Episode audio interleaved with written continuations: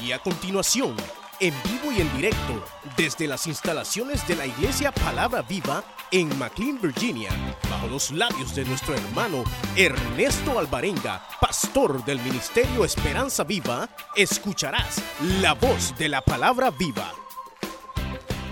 Vamos a abrir la Biblia, entonces nos quedamos la última vez en Apocalipsis capítulo 7. Estamos, hermanos, en la apertura del sexto sello. Y luego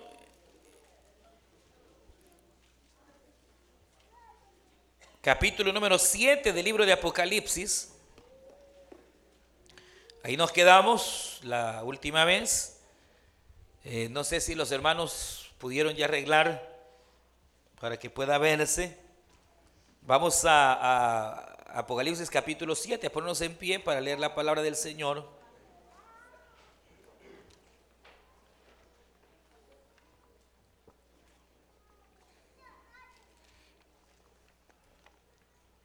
Y dice la palabra del Señor,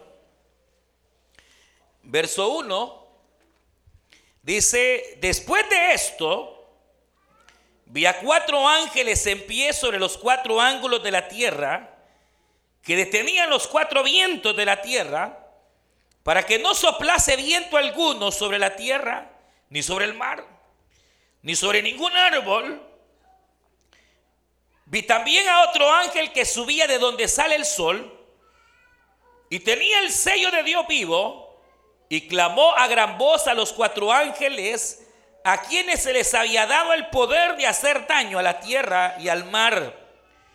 Y les dijo, no hagáis daño a la tierra, ni al mar, ni a los árboles, hasta que hayamos sellado en sus frentes a los siervos del Dios nuestro. Y hoy el número de los sellados, 144 mil sellados de todas las tribus de los hijos de Israel. Pasamos al verso 9. Después de esto miré y aquí una gran multitud, la cual nadie podía contar, de todas las naciones y tribus, pueblos y lenguas, que estaban delante del trono y en la presencia del Cordero, vestido de ropa blancas y con palmas en las manos, y clamaban a gran voz diciendo, la salvación pertenece a nuestro Dios que está sentado en el trono y al Cordero. Y todos los ángeles estaban en pie alrededor del trono de los ancianos y de los cuatro seres vivientes y se postraron sobre su rostro delante del trono y adoraron a Dios, diciendo amén. La bendición, la gloria, la sabiduría, la acción de gracias y la honra y el poder, la fortaleza sean a nuestro Dios por los siglos de los siglos. Amén. Entonces uno de los ancianos habló diciéndome, estos que están vestidos de ropa blancas, ¿quiénes son? ¿Y de dónde han venido? Yo le dije, Señor, tú lo sabes.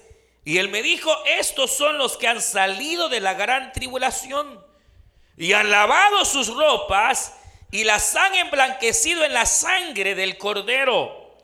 Por esto están delante del trono de Dios y le sirven día y noche en su templo y el que está sentado y al que está sentado en el, sobre el trono extendió su tabernáculo sobre ellos y ya no tendrán hambre ni sed y el sol no caerá más sobre ellos ni calor alguno porque el cordero que está en medio del trono los pastoreará les guiará a fuentes de agua de vida y Dios enjugará toda lágrima de los ojos de ellos. Amén. Gloria a Dios. Solo quiero eh, añadir, como dice la nueva traducción viviente, dice de esta manera, en los últimos versículos, dice, verso 3, entonces, esta es la nueva traducción viviente, dice, uno de los 24 ancianos me preguntó, ¿quiénes son estos que están vestidos de blanco? ¿De dónde vienen? Y yo le contesté, tú eres quien lo sabe, Señor.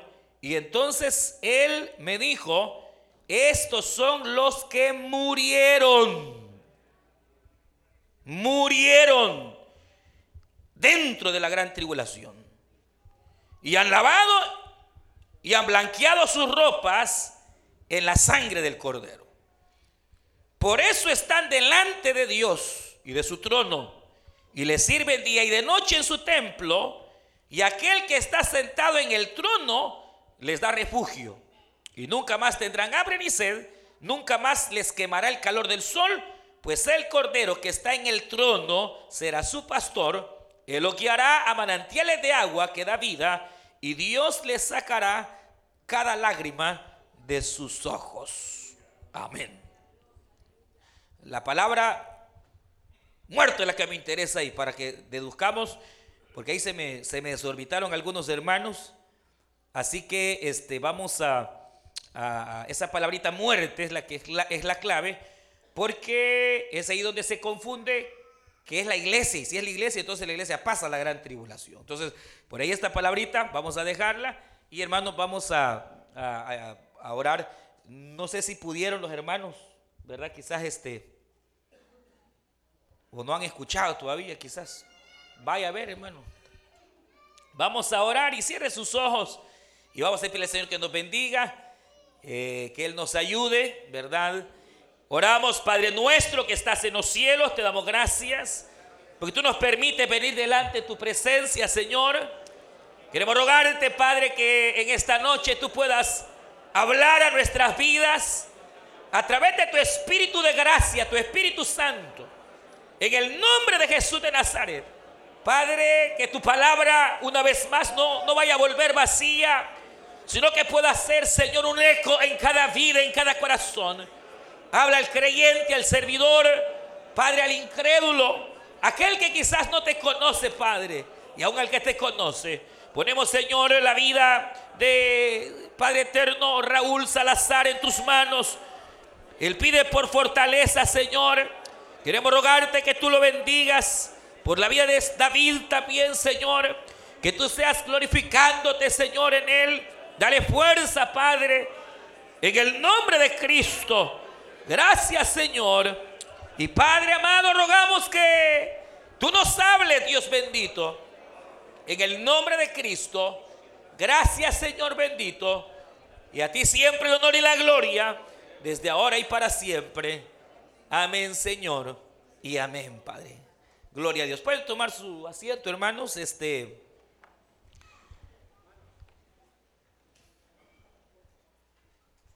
como que no se va a poder, está ahí tratando de arreglar y, ya es el colmo.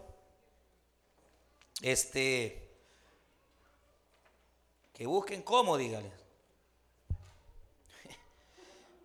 Porque lo que más me interesa es que usted pueda ver hoy, no solo escuchar, sino que pueda, que pueda ver y he preparado este estudio así, este, para que usted lo vea, lo pueda contemplar es eh, una recapitulación de todo lo que hemos estado hablando, pero eh, de una manera eh, visual probablemente se pueda retener un poquito más. Así que ojalá Dios tenga misericordia de los hermanos y, es el colmo que no, no, no, no puedan poner esto. Pero bueno, vamos hermanos, este a, bueno, empezar, aunque pues, va a estar, va a estar este, poco, poco difícil, pero eh, recuerde que estamos entonces en lo que se conoce como eh, los siete sellos de este libro del Apocalipsis. Vaya, eh, a mí lo que me interesa en alguna manera es que usted logre entender, por un lado, eh, los tiempos, el tiempo de los eventos que nosotros hermanos tenemos eh, o hemos estado estudiando. Eh, vaya, recuerde que desde que el Señor Jesucristo muere en la cruz del Calvario, desde que Él murió hasta el día de hoy, estamos en lo que se conoce como el tiempo de la gracia. Vean acá, no vean ahí, vean acá, mire, el tiempo de la gracia. Es decir, el tiempo en el cual eh, el Señor ha extendido su misericordia a todo el mundo, es decir, a toda la gentilidad, para que judíos crean eh, y todo aquel que no es judío también crea. Y entonces formar su iglesia en este periodo de gracia. Lo que el Señor está haciendo y ha hecho en todos estos años atrás es salvar su iglesia, formar su iglesia, formar su cuerpo. Y entonces es un periodo que se conoce como periodo de gracia. ¿Por qué se conoce así? Porque Dios pasó por alto, véame aquí, el pecado la ira de Dios, el castigo de Dios a causa del pecado que usted y yo, su abuelito, su tatarabuelo, todos los hombres que han cruzado la tierra hicieron, cayó en Cristo. En Cristo cae la ira de Dios a causa del pecado, a tal grado que, hermanos, ahora todo aquel que confía en Cristo y en su sacrificio precioso, recibe el regalo más extraordinario, que es el perdón de nuestros pecados. Entonces, mire, eh, eh, a eso obviamente este es el periodo de la, de la gracia. ¿Por qué se llama gracia? Porque realmente, hermano, eh, la salvación de Dios, el perdón de los pecados, se regala. Dios lo regala. Por eso se llama gracia. El problema es que usted o algunos que se parecen a usted, eh, son personas religiosas que siempre quieren ganarse la salvación. Una tendencia que hay en la religiosidad es creer que yo me estoy ganando la salvación, que yo tengo que comprarla. No es posible que me la estén dando gratis. Algo tengo que hacer. Pues no, lo único que usted tiene que hacer es creer. Sencillo, creer, creer, creer. Ahora, la cuestión es que para creer con esa fe que salva, eso no va a salir de su corazón. No viene en el corazón del hombre. Usted tiene, eh, eh, eh, el hombre, el hombre común y corriente tiene fe. Todo el mundo tiene fe. En algo creen. Hoy hasta en la santa muerte están creyendo. Pero en algo cree el hombre. Pero esa fe no le salva. Hasta los demonios creen. Y creen en el Señor, pero esa fe no salva. La fe que salva es una fe que no está en el corazón del hombre, sino que es una fe que Dios da. Efesios, por gracia sois salvos. Gracia regalo. Ustedes son salvos por un regalo. ¿Y cuál regalo? La fe. Y este es un regalo que no es de ustedes, sino que vino del cielo para que la venda le fuera quitada y ahora crean que no hay otro nombre, sino solamente Jesucristo, Salvador, Rey de Reyes, Hermano, ¿quién nos limpia de todo pecado? Y nos da la eternidad. Entonces, la eternidad viene a ser un regalo. Por eso se llama gracia. Porque uno tiene sencillamente, realmente uno no hace nada. En el sentido de que eh, la salvación no vino, se nos dio por revelación. Algo, por alguna razón, Dios vino y nos quitó la banda que nos impedía ver a Cristo el Salvador, porque el Cristo ya estaba, pero no lo veíamos. Muchos de ustedes fueron católicos por años, ahí estaba Cristo, pero ustedes no lo veían, cargándolo andaban. Les predicaban y no entendían. Hasta que vino algo, ocurrió. Y eso es, ese es el milagro. Les quitan la venda. Y entonces ahora ven y ven claramente. Y ahora esa fe los lleva a confiar plenamente en el sacrificio de Cristo pero al mismo tiempo lo llega a ver lo miserable que uno es delante de Dios, que uno es pecador, que sus pecados, hermanos, lo están llevando al infierno. Uno llega a ver eh, eh, eh, lo terrible que es el pecado y eso lo lleva al arrepentimiento. Y una vez arrepentido y habiendo creído, entonces viene el nuevo nacimiento. Entonces la clave es que aquel que tiene una fe verdadera tuvo un cambio verdadero. A algunos no se les nota mucho. A otros sí se les nota bastante. Pero a los que se les nota poquito, hay que, hay que ir trabajando, hermanos, pero eh, eh, eh, se dio. Ahora, aquel que no cambió y que, y que dice que es evangélico, pero igual nunca tuvo un cambio ni de carácter, ni un cambio en su conducta, e, ese no ha recibido realmente al Señor. Pero eso es gracia. ¿Qué hizo usted? Nada. ¿Cuánto pagó? Nada. Eh, ¿Cuánto le costó? Nada. Dios lo hizo todo. Ese es el periodo este de gracia. Y entonces este periodo de gracia en el cual somos salvos por gracia, por regalo, por misericordia. Él pagó todo en la cruz del Calvario. Lo que usted no pudo hacer, ni yo, Él sí lo hizo. Ya. Entonces, la justicia de Cristo me envuelve.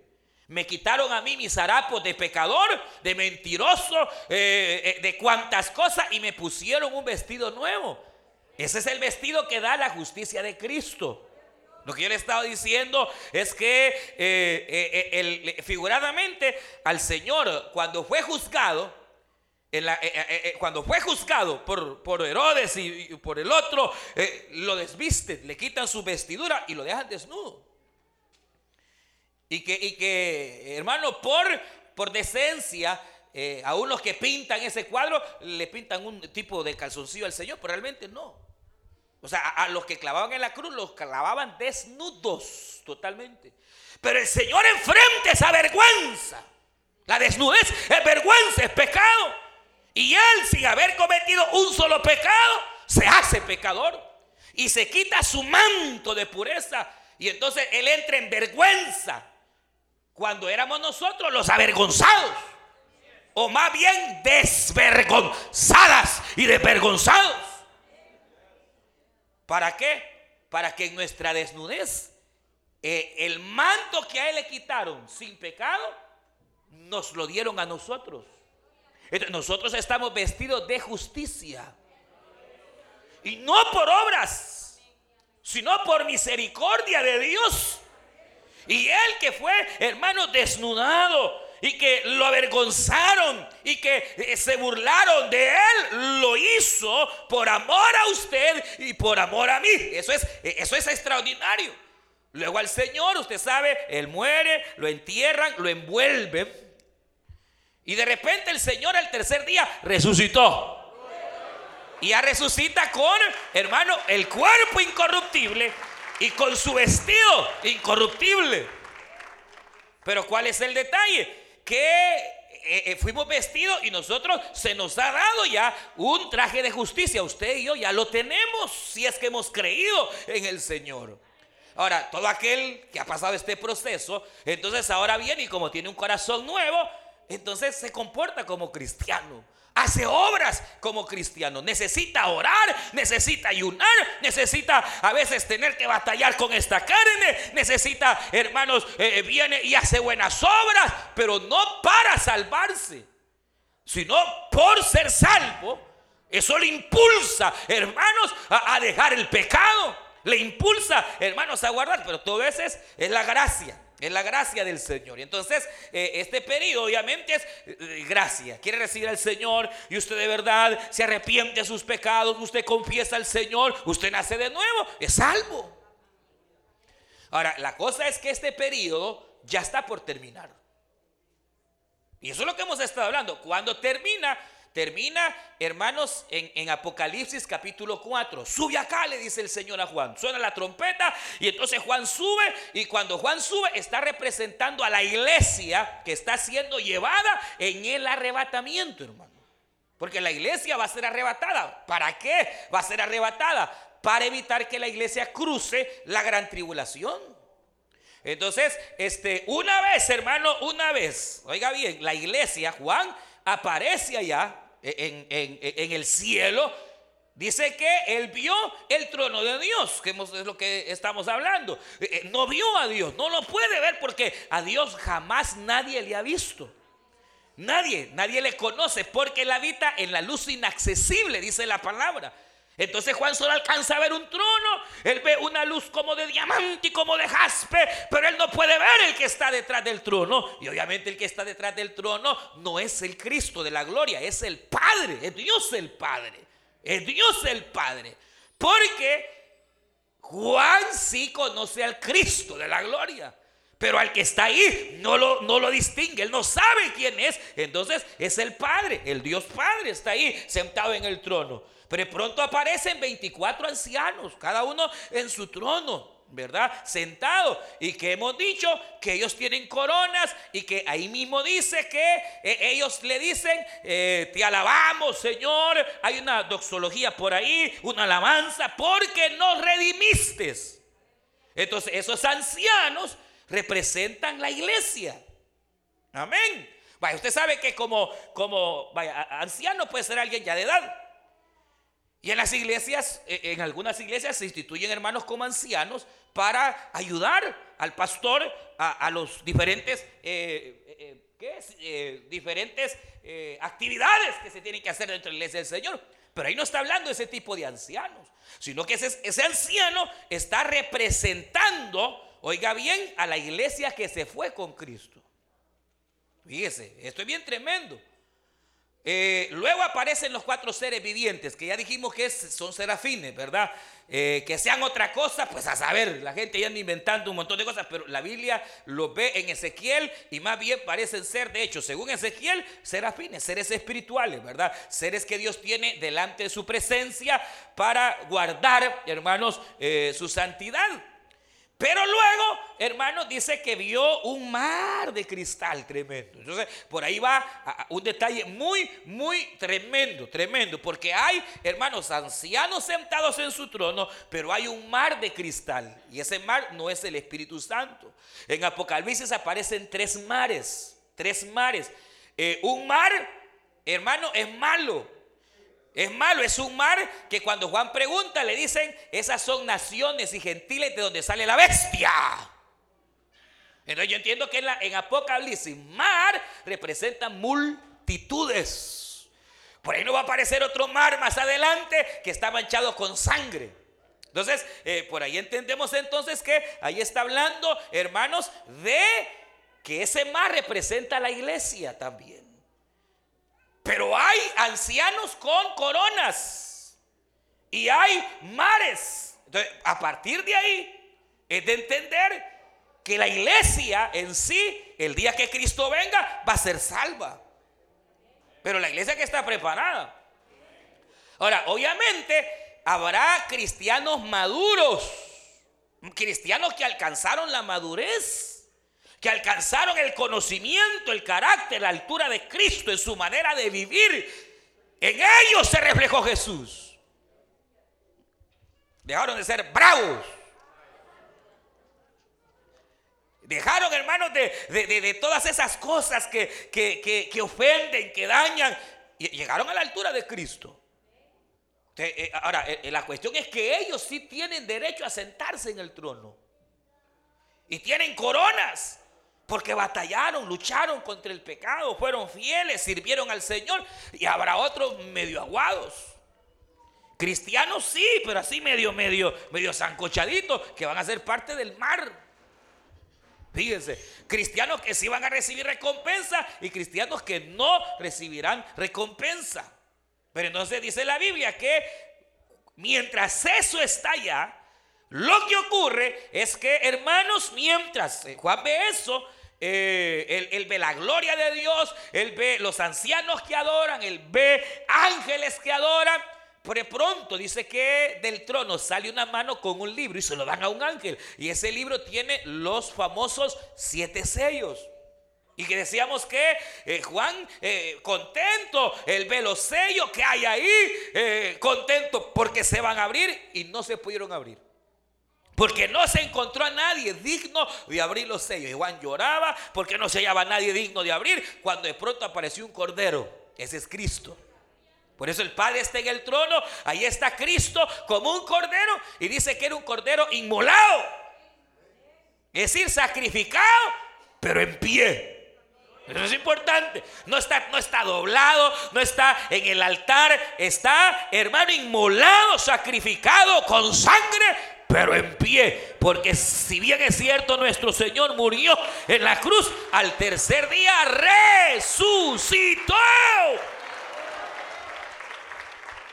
Y entonces ese cordero se pone en pie, que es, dice ahí la escritura, es eh, eh, eh, de la tribu, el león de Judá, es el del de vástago o hijo de David, es el Cristo de la gloria. Viene él y agarra el sello. Y entonces él sí es digno de abrir el sello. Y entonces, e, este libro, hermano, que puede representar para algunos, decíamos, el título de la, de, la pertenencia y la autoridad de la tierra. ¿Verdad? Que a causa del pecado, Adán se le había dado y a causa del pecado se la pasaron a Satanás. Y por eso se presenta el diablo como príncipe de este mundo. Se le presenta, hermano, como el Dios de este mundo. O sea, es tremendo. Y el mismo Jesús lo, dijo. Entonces, Satanás, hermano, eh, a causa del pecado, llegó a usurpar la posición que al hombre le, le correspondía. Y entonces, dentro de la voluntad permisiva de Dios, Dios ha dejado que el diablo haga algunas cosas, aunque sabemos que más arriba del diablo está el Señor, hermano. Y que el diablo llega hasta donde Dios le permite. Amén. Aunque tiene cierta libertad de actuar. ¿Cómo es esto? Es como que Dios me, mire, viene el Señor y me pone aquí en este cuarto, aquí, en este templo. Yo tengo libertad de hacer ciertas cosas, pero de ahí no puedo pasar. Yo tengo libertad por aquí, tengo ciertas libertades, pero el Señor dice, desaparece, no pasas. Entonces así es el diablo. Él tiene cierta autoridad y cierto dominio para ejercer sobre los hombres. Y por eso los tiene locos a los hombres el diablo. No, el diablo no cree que está, suel, que está sujeto. hay quienes creen que el diablo está sujeto. ¿De dónde? El diablo sabe que le queda poco tiempo y anda como león rugiente viendo a quién devorar. Si no está quieto, no está atado, lo van a atar. Pero ahorita no está atado. Ahorita el diablo anda fregando. Pero viene el Señor. Y entonces Jesús viene y le quita ese título de autoridad. Para entonces poder enjuiciar esta tierra y sobre todo a Israel. Entonces ya aparecen los sellos. Cristo empieza a desatar cada uno de los sellos. Y lo que yo quiero que usted entienda es que los siete sellos, hermanos, están representando la primera parte de la gran tribulación. O sea, los siete sellos, hermanos, están representando la primera etapa de gran tribulación. Una vez la iglesia se va, aquí comienza la gran tribulación. Mientras la iglesia esté aquí, está el Espíritu Santo. Y mientras esté el Espíritu Santo, segunda de Tesalonicenses, capítulo dice que no puede manifestarse el anticristo ni la gran tribulación venir hasta que sea quitada la iglesia y sea quitado el que resiste al diablo, que ese es el espíritu. Cuando el espíritu sea quitado y la iglesia se vaya con el Señor, entonces aquí sí, hermano, aparece el anticristo, pero eso da pauta al tiempo de gran tribulación. Jesús habló capítulo 24 y 25 de San Mateo y en San Lucas y, y habló y dijo aquí, porque vendrá el tiempo, tiempo de angustia cual nunca ha habido.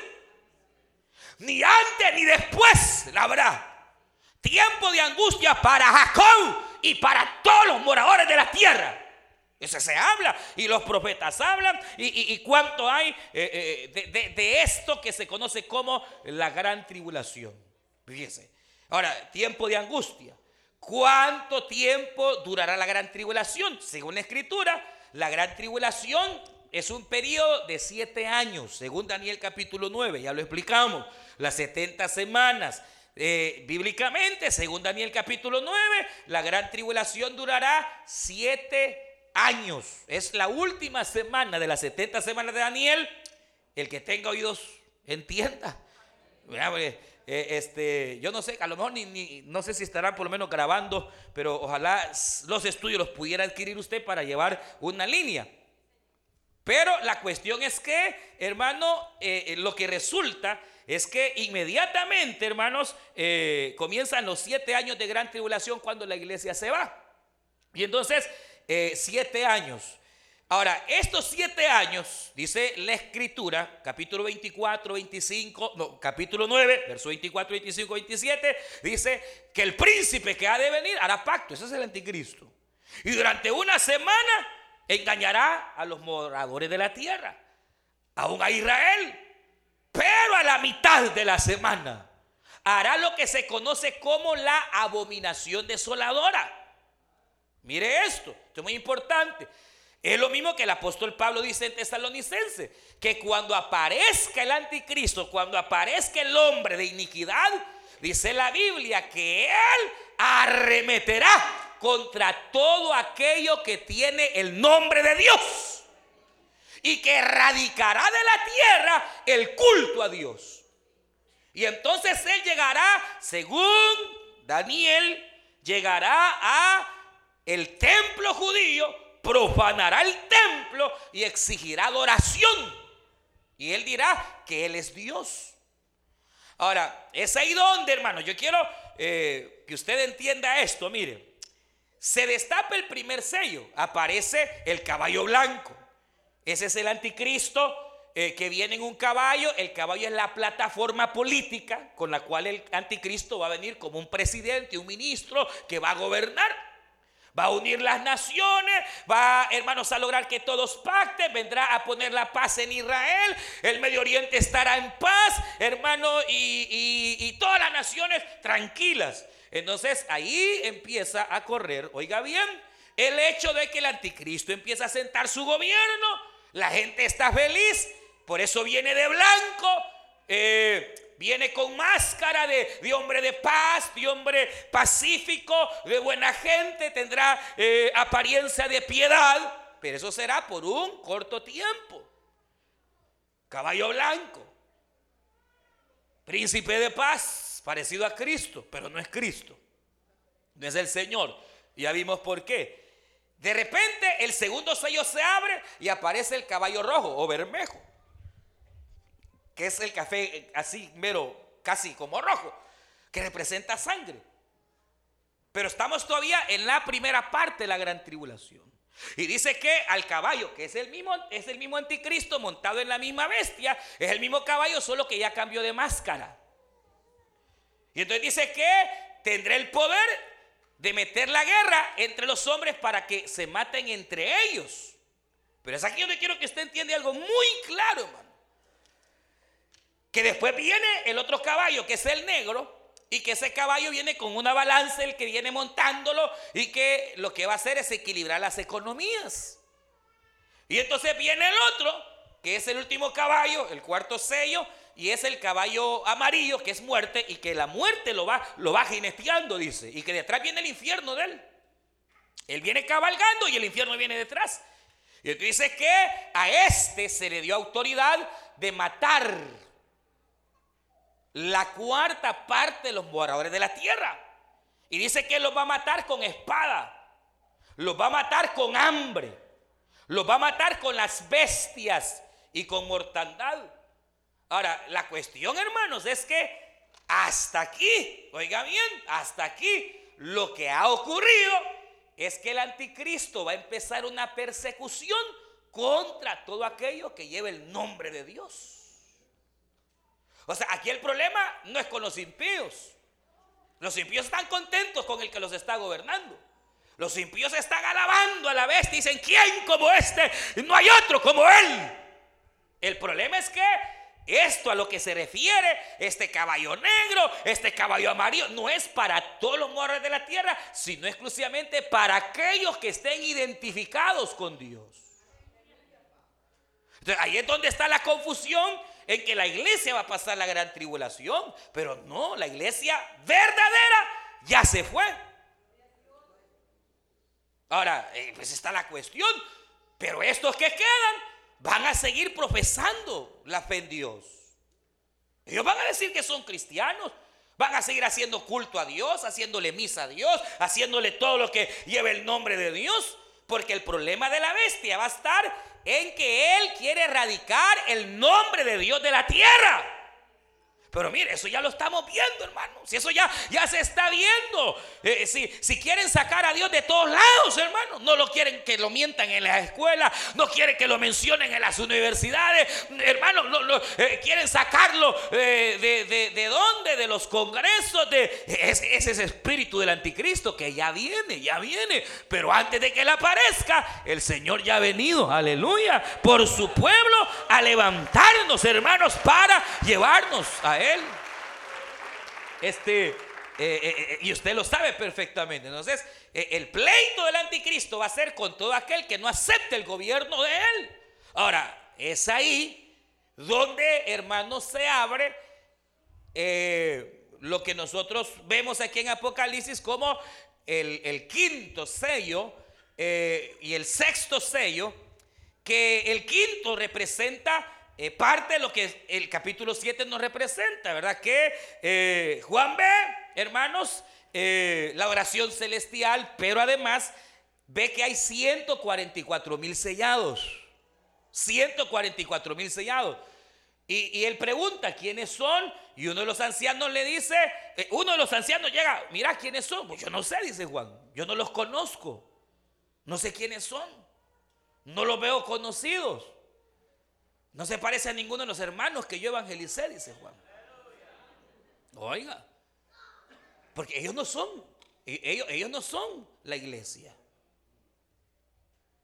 Eh, mire, entonces hay 144 que van, hermanos, sencillamente a predicar. Ellos lo que van a hacer es a predicar. Lo que nos dice el capítulo 7 es que eh, vienen una serie de ángeles que ellos van, hermanos, a lanzar juicios sobre la tierra. Pero entonces viene una voz y le dice, no, no, no, no, no, no, ni se les ocurra.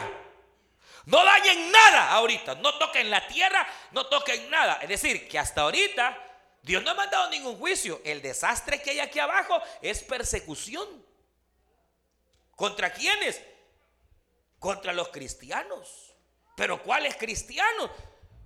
Los que se quedaron. Así, los que se quedaron.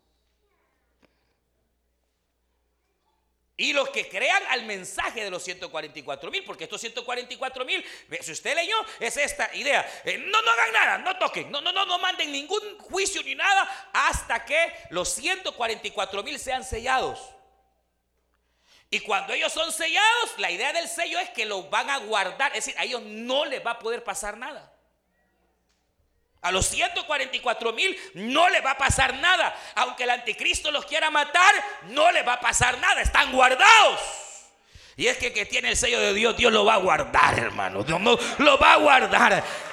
No, no tengan temor de aquel que puede dañar la carne. No, ese, ese, no tengan miedo de aquel que puede dañar la carne, el cuerpo. No, no, no. Hay que temer de aquel que puede dañar o lanzar al infierno o a la vida eterna el alma. Y eso solo es Dios. A Él tenemos que temer. Pero, pero el punto está en que lo sellan porque van a venir juicios. Y le dicen, miren, lo vamos a sellar para que cuando vengan los juicios no les hagan daño a ellos. Entonces ellos vienen y comienzan a predicar. Y en base a la predicación de ellos, que son judíos, no son los testigos de Jehová, ahí son judíos que son 12 mil de cada tribu, a excepción de la tribu de Dan. Eh, la tribu de Dan desaparece totalmente porque se cree que de ahí va a venir el anticristo, de la tribu de Dan. Y porque proféticamente cuando Jacob bendijo a sus hijos, le dio una profecía cosa seria a Dan. Le dijo que sería serpiente en el camino, que sería tropezadero para sus hermanos y que él juzgaría a su pueblo.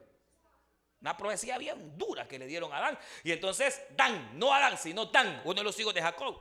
Y entonces se cree, porque es un misterio, eh, de las doce tribus de Israel, Dan no aparece. La sacaron, la expulsaron. Entonces la única o una de las respuestas más claras es que Dan representa el linaje donde va a venir el anticristo. Recuerde que el anticristo no será, hermano, en vista humana, no será judío en vista humana. Es decir, él habrá nacido en Europa, quizás aquí, que vas a ver, yo no sé, en Guatemala tal vez. Pero su descendencia será judía. La descendencia de él será judía porque dice Daniel capítulo 11 que del Dios de sus padres no querrá hacer memoria. Y, porque Apocalipsis, como vamos a ver más adelante, lo ve salir del mar, es decir, de la gentilidad. Entonces el anticristo van a ser en un país no judío, pero su linaje es judío. Y entonces eso llevará a que la gente confíe en él, pero también Israel. Porque Israel sí sabrá que él es judío. Por eso es, hermano, que usted ve ese, ese ahínco de los judíos de conocer quiénes son sus antepasados. Y ahí andan que rebuscando si son hijos de Abraham, si son de no sé quién, rebuscando. Ellos saben, hermano, y, luchan por pagar y tener su genealogía para ver de dónde vienen. Y entonces eh, es por ahí, pero ¿a dónde quiero llegar? Quiero llegar al punto que cuando estos 144 mil anden evangelizando, mucha gente se va a convertir. E, es lo que se cree, ¿verdad? Y que, que no va a ser tan fácil que se conviertan. Y ese es el punto. ¿Por qué no va a ser tan fácil? Porque el Espíritu Santo ya no está en la tierra. Y Él es el que obra, hermanos, para salvación. Entonces, por ahí parecería ser que más bien toda esta gran multitud es el puñado de disque evangélicos que hay hoy. Y que no lo son, hermano. Es muy probable, hermano, que sean o, o, porque pues, es que mire, hermano, yo les quiero explicar algo. Y es que es que el rapto, eh, eh, el rapto es una, es, es una promesa. Pero dice que es una promesa condicional. No es una promesa incondicional. La salvación es incondicional. Pero el rapto no. Y si no me cree, capítulo 3, verso 10, por cuanto guardaste mi palabra, por cuanto fuiste fiel, te sustuviste, te manteniste, por cuanto fuiste fiel a mi verdad yo te voy a guardar del tiempo de prueba. Y eso es lo duro, hermano. ¿Quieren otra? San Lucas capítulo 21. Cuando Jesús les está hablando de los tiempos que vienen y la gran tribulación y todo, Él les dice estas palabras. Velad, orad, santificaos de tal manera, vivid de tal manera que seáis dignos de ser tomados y guardados del tiempo de prueba que viene sobre la tierra. Capítulo 21 en San Lucas. En su casa lo lee. ¿Quieren? ¿Cuántas no hay? Eh, Jesús lo decía. Romanos capítulo 3, hermanos sabiendo que la noche está avanzada y que el día de nuestra redención se acerca, renunciemos a todo pecado en oculto. Ya no vivamos como que vivemos en la noche. Tú sabes que el vivir, la idea de, la noche es que ahí se peca. En la noche andan buscando donde pecar. Ahí en la noche, donde robar, allá en la noche anda que, con quién se va a prostituir, con quién se va a echar, allá en la noche anda buscando a la prostituta en la noche. La idea es que, bueno, eso era antes, hermano, ya ni les, a plena luz del día, hermano. Ni vergüenza les da allá. Antes por lo menos la gente en la noche se embriagaba, hoy desde que amanece, embriagado. Pero Pablo dice, ya no se embriaguen. Ya no, más que cuando veáis que se acerca el día de nuestra redención, renunciad a lo oculto, renunciad a lo vergonzoso. Nos está advirtiendo para que cuando venga capítulo 13 de Romanos no lo sorprenda. Y se queden. Es que mire hermano, seamos honestos. ¿Usted cree que eh, eh, se dice que actualmente eh, hay más o menos, pongámosle, para ser, para ser más o menos condescendientes, más o menos, dicen que hay 2.1 billón de cristianos, 2.100 millones, 300 mil, no sé cuántos, de millones, de millones, de millones, de millones de cristianos. Ahí van católicos, testigos de Jehová, mormones, de todo. Pero todos dicen que alaban a Dios. Ahora, la cuestión es que, pongámosle cuántos son los evangélicos. ¿Cuántos serán? Supongamos que sean, ¿cuántos? La mitad. Un, billón de evangélicos. Eh, ¿Usted cree que, qué pasaría si de pronto desaparece un billón de personas? Se desestabiliza el mundo, hermano.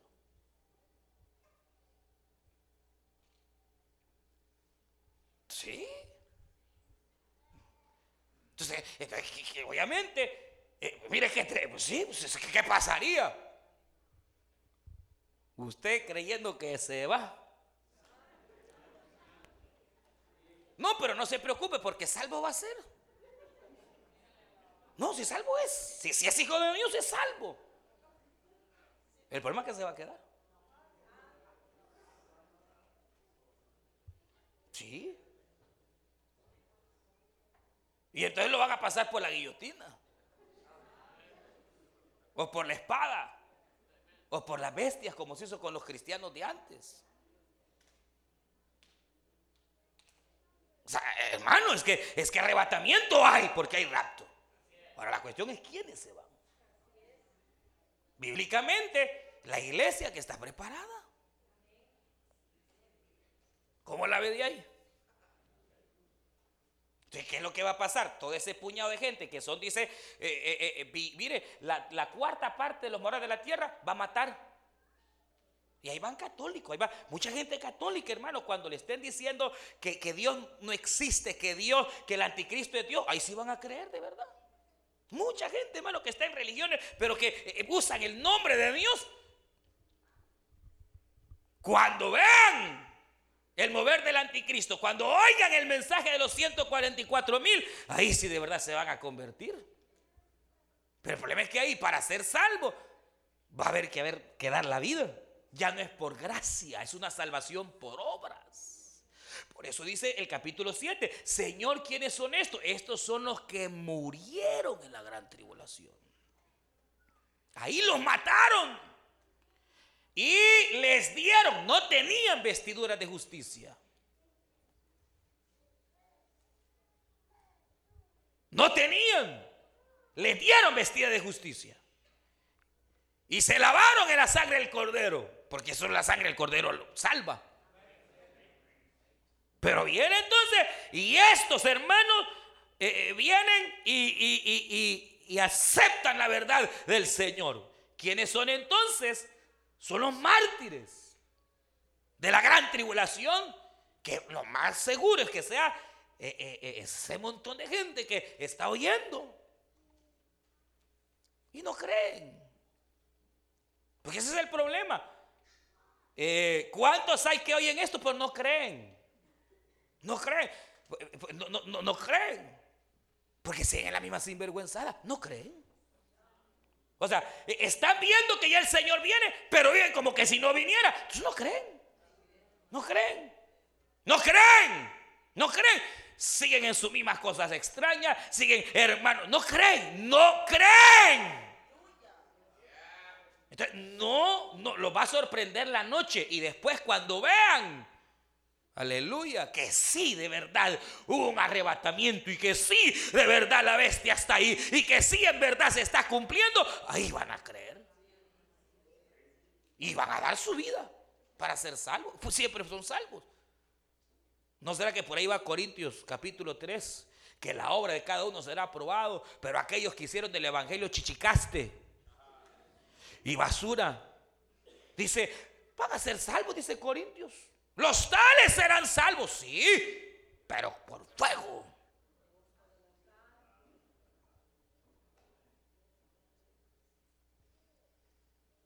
¿Cómo está su corazón? Con rencor. Peleado con la mujer, y así cree que se va para allá.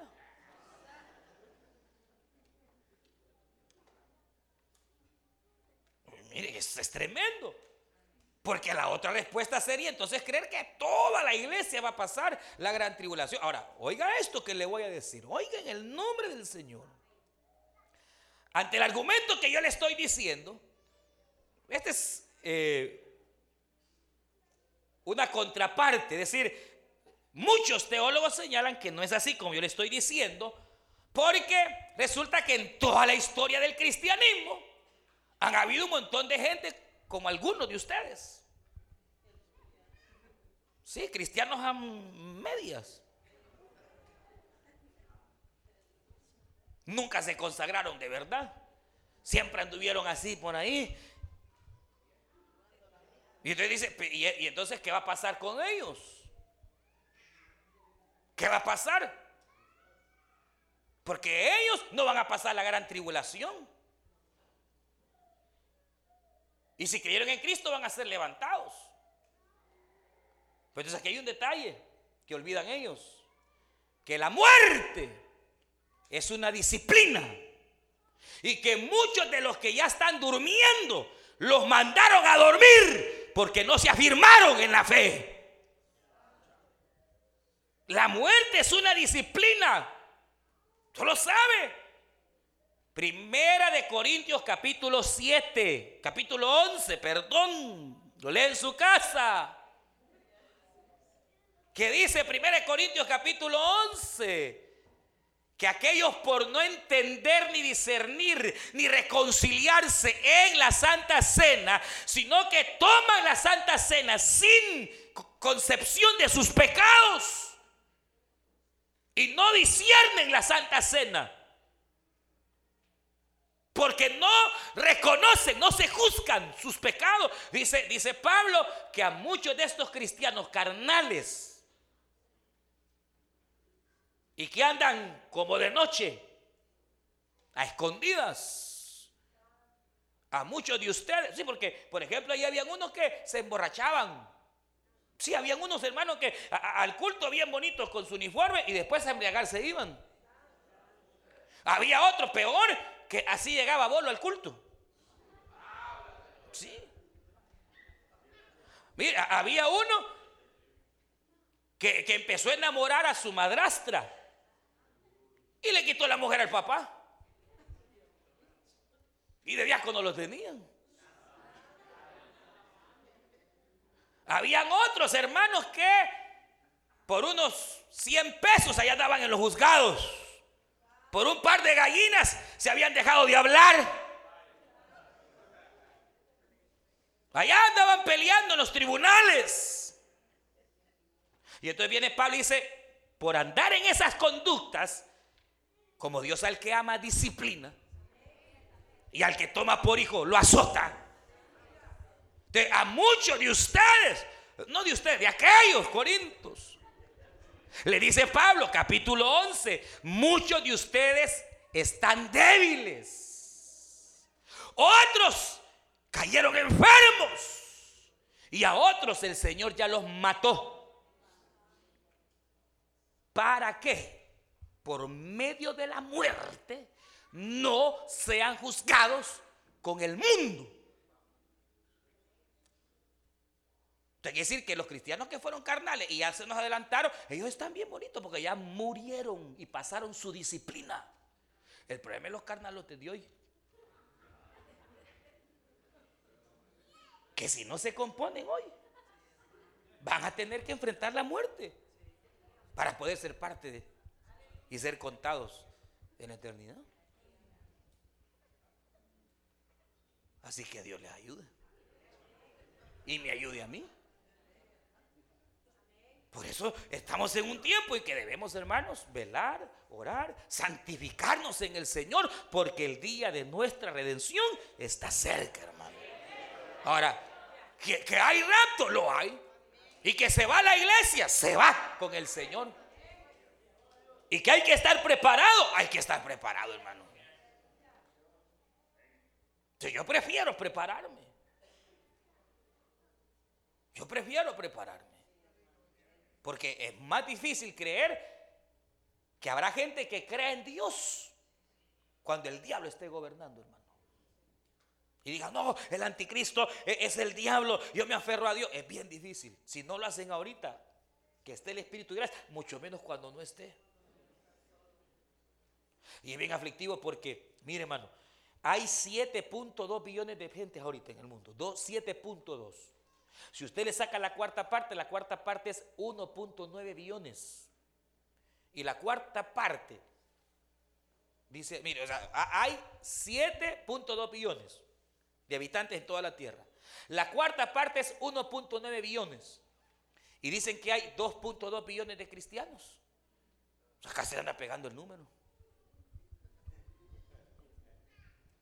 Sí, ahora hay una millonada, ¿verdad? Que va a ser salva. Miles y miles y miles y miles. La Nueva Jerusalén es grandísima, hermano. La Nueva Jerusalén es grande, es como eh, casi llegando allá por su país, allá por Guatemala. Y por allá por Canadá, de largo.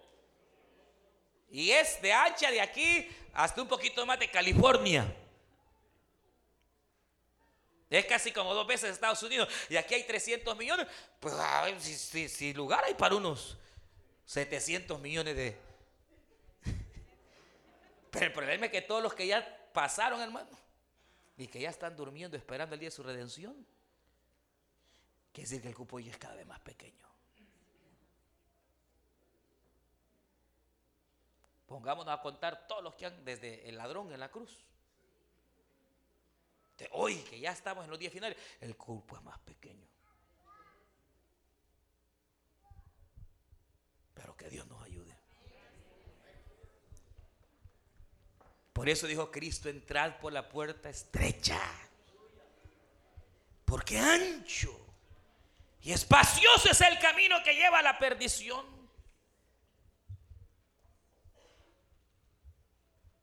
Pero el camino que lleva a la vida eterna es angosto.